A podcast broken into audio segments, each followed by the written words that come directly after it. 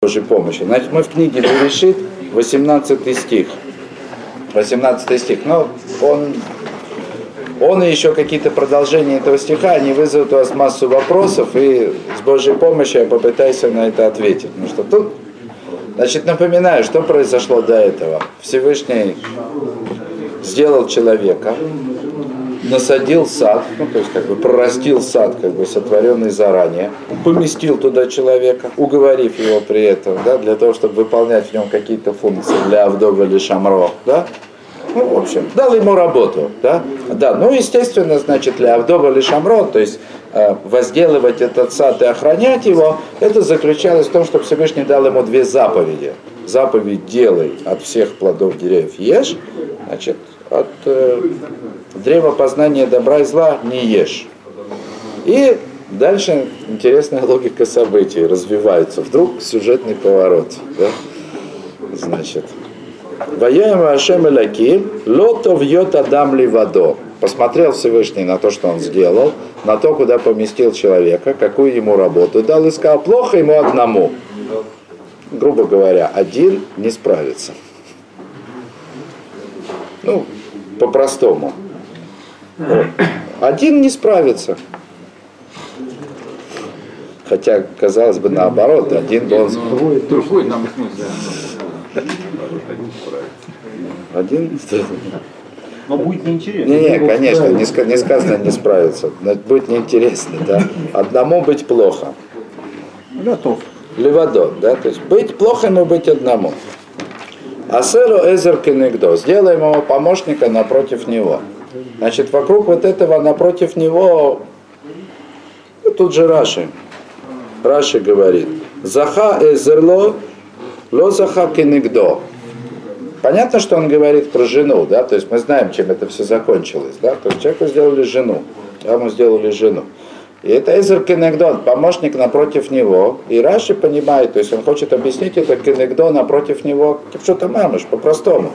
То есть что, ну, не всегда уж прям так против него, да, если человек достоин, если он заслужен, если, если он ведет себя по-человечески, то тогда, значит, жена ему помощник, да, а если нет, если он не удостоился, не заслужен, тогда она против него, да.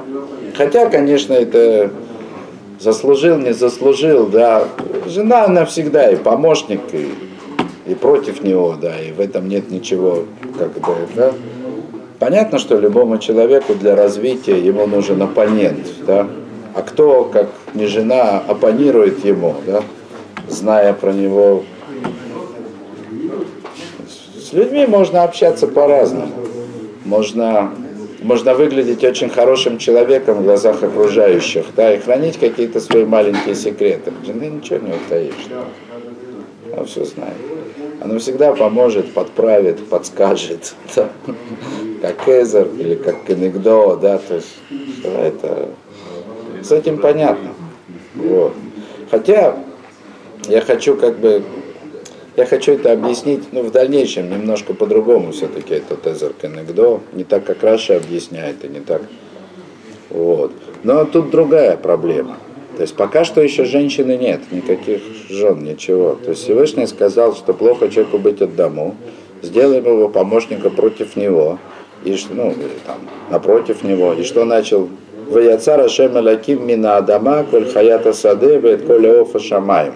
И, ну как, сотворил, в смысле, сформировал, слепил Всевышний из земли всех э, животных полевых и всех птиц небесных.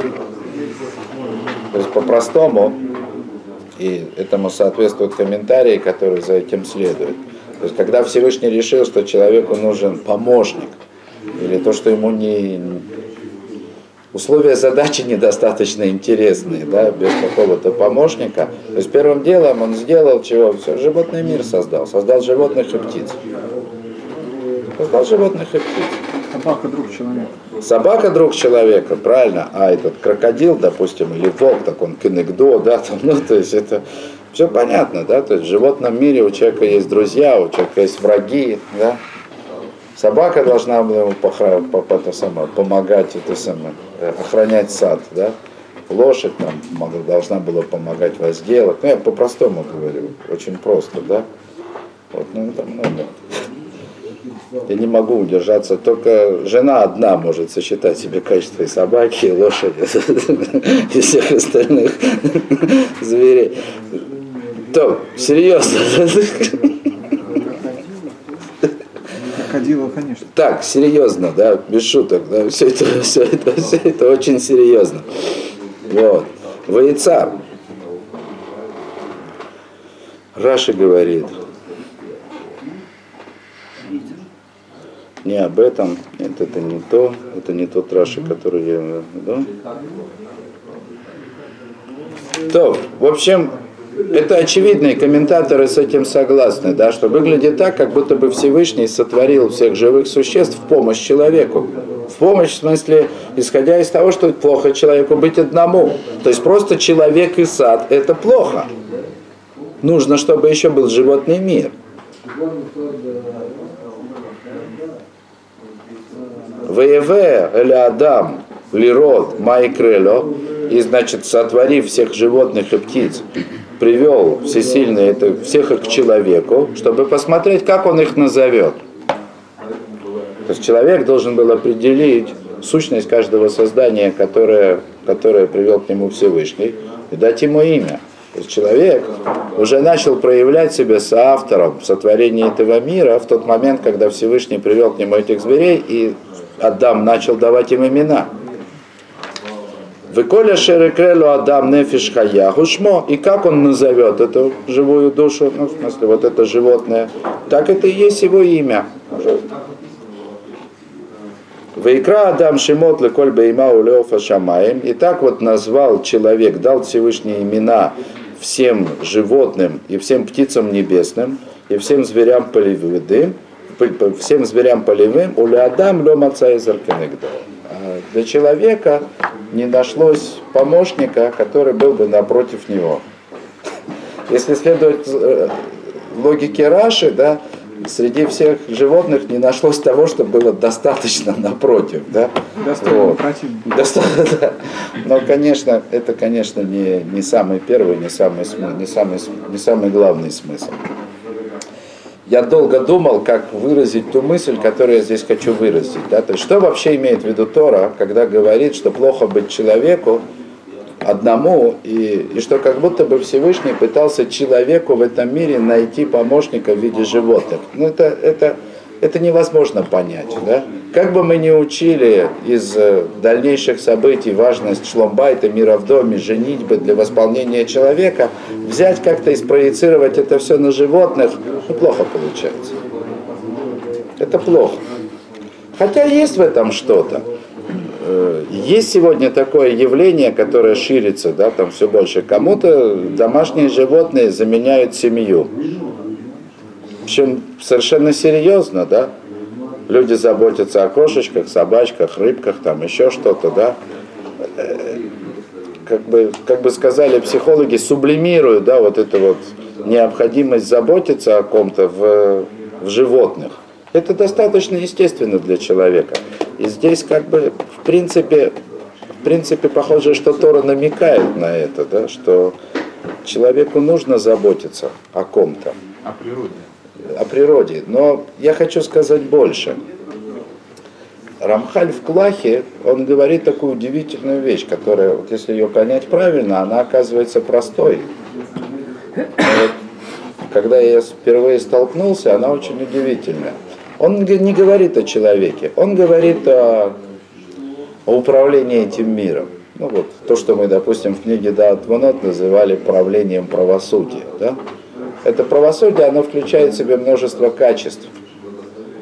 Множество. И они, то есть для того, чтобы все было идеально, то есть все качества, все качества правосудия должны работать в согласии, в едином порыве. Да? Все должны быть, они все должны быть вместе. И Рамхаль говорит такую вещь, что пока человек недостоин влияния Всевышнего, пока, пока Всевышний не захочет пойти ему навстречу, и между качествами нет согласия. То есть само правление Всевышнего страдает от того, что некому, некому позаботиться, некому принести добро. А вы же помните, что целый Малаким не врага. Человек построен по образу. это значит, что человек, человек это ведь тоже набор качеств. А совершенный человек, идеальный человек, даже в нашем понимании это слово как есть, это человек, все качества которого работают в согласии, воедино. Так вот Рамхаль там, в этом клахе, он намекает, что человек не достигает даже внутреннего совершенства, внутренней гармонии и баланса, когда он никого не любит, когда ему не о ком заботиться. То есть человек становится человеком совершенным тогда, когда весь смысл его жизни это забота о ком-то другом. И есть очень интересно. Вот это, это совершенство человека. И это его подобие Всевышнему. Рамхаль тоже об этом много говорит. Всевышний, понятно, что о собственной сущности Всевышнего мы ничего не знаем. Для нас Всевышний это Создатель, который сотворил человека, чтобы дать ему добро. Это, это первое, что мы говорим про Всевышнего. Он сделал человека, чтобы принести ему добро. А человек, для того, чтобы действительно заслужить совершенство, Драхашем Рамхаль говорит, он называет этот, есть аспект уподобления Всевышнему. То есть человек заслуживает того, чтобы, чтобы, чтобы получить то добро, ради которого он создан, когда он сам заботится о ком-то, когда он сам живет для кого-то. И вот слушайте, очень интересно. Значит, есть такой Нефишахаем, Нефишахаем, знаете, книжка такая. Он объясняет очень серьезную такую непонятную как бы сугию, непонятное место в Талмуде. Если я не ошибаюсь, это Бабабатра. Значит, они занимаются крувим, э, эти херувими, которые были на крышке ковчега. Гемора занимается, говорит, есть противоречие. Есть противоречие в этих херувимах, в том, как они были расположены. Там, где написано ну, в Торе, да, то есть Пятикнижье, про строительство ковчега, написано Пнегим и Шадрегу, смотрят друг на друга. Значит, э, в, в описании храма, который строил Шламо, там сказано, что он установил этих крувим Пнегим лабайт, то есть, ну вот, ковчег, вот так вот как бы положение крувим, а головы у них были повернуты, ну, то есть как бы по-простому, не, не друг на друга, а в одну сторону. Ну, Гемора этим занимается, она немножко подправляет. Она говорит, что вот эти херувимы, которые шламо, которые лицом, так сказать, к храму, они на самом деле не прямо к храму, да? Не как э, у коммунистов, да, что муж с женой должны смотреть в одну сторону, да, а не друг на друга, да? Ну, в сторону строительства коммунизма. Нет, не так. Немножко. Бецада Диадздуди называет это Талмуд. Они, в принципе, смотрят друг на друга. Да? Значит, но немножко в сторону. Вот. Теперь, в Геморе есть два мнения, как вообще было правильно, то есть как оно должно быть. Да? То есть есть мнение, что должно быть вообще, это, это основа да? очень многих дрошот потом последующих, да, потому что эти, э, в этих в Крувим, в этих Херувимах, которые были на крышке ковчега, это, это, в этом был символ как бы, отношения Всевышнего еврейского народа. То есть когда, когда народ обращен ко Всевышнему и смотрит только на него, тогда и Всевышний только на народ, и единство. А если что-то было не так, то разворачивались. И как бы есть мнение такое, что изначально правильное положение, да, ну то есть вот как это должно быть, да, это вот Херувимы смотрят друг на друга. Это то, что было в поколении пустыни. То есть вообще народ не отвлекался ни на что, ни на, ни на какую там, ни на бизнес, ни на производство. Кушали ман, только получали Тору. Да? Теперь в одни шламо, когда пришли в землю и начали эту землю пахать, стало все немножко, пришлось отвлекаться. Но даже так все равно народ смотрел на Всевышнего, Всевышний на народ, но оба вместе были чуть-чуть повернуты. Значит, в сторону этого мира. Да? Народ, потому что ему нужно было землю пахать, а Всевышний, как говорит Нефишахайм, что Всевышний смотрит на нас, как мы на него. Если мы на него прямо, то и он на нас прямо. Если мы чуть-чуть начинаем коситься в сторону, ну и он тоже немножко в сторону косит. Так объясняет Нефишахайм. А там у него проблема. Дело в том, что в Геморе в Геморе как бы спор, как вообще изначально должны были быть, как, как правильно да, должны были быть установлены крови. Значит, по одному мнению, прям лицом к лицу, а любое отклонение, это значит уже неправильное, ну как бы не, не полное исполнение желания Всевышнего. По другому мнению, нет. С самого начала они должны были быть установлены так, немножко в бок. Да? То есть человек изначально сотворен таким, чтобы служить Всевышнему на фоне занятия этим миром, в котором он находится. Значит, Нефи Шахайм приводит известный из, из трактата Брахот спор Раби Ишмаэля и Рашби, как человек должен вести себя в этом мире, то ли посвятить себя всю жизнь одной только Торе, а остальное как получится, или человек должен заниматься по мере необходимости, да, какими-то буднями, только по мере необходимости. То есть вот ни в коем случае не сверх меры. Но это все равно он должен заниматься, да? А уже оставшееся время заниматься только, это такой спор, да? Рашби считал как Рашби, вот как он 12 лет прожил в пещере, да, и у него выросло дерево, забил родник, он считал, так и на все должны, да? А что же приходится пахать? Почему же в Шва написано «Вы оставто ганеха, будешь собирать злаки свои», в Шма написано. Рашби говорит, это когда Израиль недостоин. Когда достоин, ман в пустыне, да? Надо просто попытаться как-то напрячься. Там Гемора говорит, что многие, а Раби Ишмаэль говорит, нет, нет, есть время собирать злаки, есть время заниматься, как бы, так Всевышний хочет, изначально. То есть Всевышний хотел, чтобы человек не бросил этот мир, а занимался этим миром, но при этом служил Всевышнему. Поэтому должны были войти в землю, получить эту землю, обрабатывать эту землю. В этом был грех разведчиков. Они, какая земля? Мы ман хотим. Да? То есть, разведчики хотели как Рашби, так сказать. Куда? Ну, как бы, по-простому. Такое объяснение Нефишахай. То есть он есть спор. И как бы Талмуд, естественно, с точки зрения Нефишахаем, он соглашается, то есть Талмуд приходит к такому выводу. Есть единицы в этом мире, которые действительно должны жить как Раби Шиман бар те, кто могут. Да, есть единицы, без них мир не может существовать.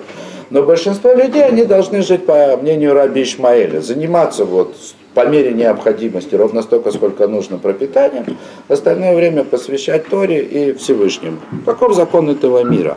Но Значит, после этого объяснения Нефишахаем у меня остался осадок. Если человеку нужно заниматься этим миром, и в этом есть его служение, то почему херувимы смотрели не прямо друг на друга, а чуть в сторону? Ведь как ни крути, как ни крути, если если ты смотришь не прямо на Всевышнего, ну ладно, занят, значит, заповедями, да, вот, а Всевышний не прямо на тебя, это плохо, это неправильно, так не должно быть. Где тут объяснение? Как это может быть? Не хватает в этом чего-то. И вот объяснение. Это может быть немножко парадоксально. То есть Всевышний создал человека для того, чтобы заботиться о нем. Это вот как бы устремление, любовь Всевышнего устремлена к человеку. Но поставил это, то есть как бы оградил этими условиями, что человек должен быть достоин этого. А одно из важнейших достоин человека, что сам он делает это не для себя, а ради кого-то. Человек должен уподобиться Всевышнему. Стремиться принести добро кому-то другому. То есть если говорить в общем и целом, то Всевышний сотворил человека с одной стороны, чтобы принести ему благо, а с другой стороны, это благо человек получает тогда, когда становится соавтором, компаньоном Всевышнего в том, чтобы исправлять этот мир. Или, другими словами, нести добро этому миру. То есть человек пришел в этот мир, чтобы смыслом его жизни, как бы по-простому, стало нести добро кому-то другому. Это то, что объясняет Рамхаль, что сам человек, он становится совершенным, только тогда, когда живет ради кого-то другого. И это пнейгем, ну то есть вот это вот лебайт, то есть когда Всевышний с народом смотрят друг на друга, ну, не прямо друг на друга, а вместе смотрят на этот мир, это и есть лихатхи, это и есть совершенство. И в этом смысле, как если мы следуем как бы объяснению Нефишахайм, то, что говорит Раби Ишмаль, это не просто такой как бы бдиават, ну в смысле, что, что человек должен был бы забросить этот мир полностью, не обращать на него внимания. Там, и, то есть мир нужен человеку только для того, чтобы подвергнуть его, а все его помыслы к Всевышнему. Нет. этот мир и то, что человека окружает, они нужны человеку для того, чтобы заботиться о них, чтобы нести добро кому-то. И поэтому начинается, да, лотов ли адам льет ли водо, плохо человеку быть одному. Ему для того, чтобы действительно как бы стать человеком, ему нужно о ком-то заботиться. Не об одном только саде. Так, это и есть о чем говорить. В этот мир сложный, в нем есть просто земля, сад. Это же понятно, что заботиться о саде это хорошо, но человек не получает настоящего удовлетворения, настоящего роста, когда просто заботится о земле, о саде. Животные еще лучше, да? Но еще лучше, это как будет расписано дальше. Когда, ну там будет сказано, я сегодня уже не буду как бы читать, надо, время заканчивается. Э, Когда, когда Всевышний создал женщину, привел к человеку, человек сказал, зод по амецам миацми босар мипсари. Вот оно, кость от кости, да? Плоть от плоти. Этот, уже сказали, то, о ком надо заботиться, он должен быть достоин этого чтобы человек рос да, и достигал совершенства, проявляя заботу о ком-то, он должен быть вровень с ним. Эзер Кенегдо, напротив него, просто буквально, напротив не враг, соответствующий ему. Сад, это понятно, тут даже вопроса нет. Он даже не назывался Эзер. Животные, как будто Всевышний попробовал заботиться о животном мире. Есть в этом что-то. Есть в этом проявление человечности. Но это не весь человек. Чтобы человек себя проявил по-настоящему полностью, он должен заботиться о ком-то, кто равен ему. И вот это удивительная вещь. Это парадоксально, еще раз. Мы начинаем со Всевышнего, который создает человека для того, чтобы нести ему добро. Но несет ему добро только тогда, когда сам этот человек становится помощником Всевышнего, чтобы давать добро кому-то другому. И тогда человек действительно становится, становится достоин добра Всевышнего, потому что равен ему. Вот как человек должен быть равен Всевышнему, чтобы, чтобы Всевышний как бы удовлетворил свое желание как бы нести заботу, так и тот, о ком заботится человек, он должен быть равен ему, чтобы человек действительно стал совершенен. Это коннектор. То, спасибо за внимание, на этом остановимся.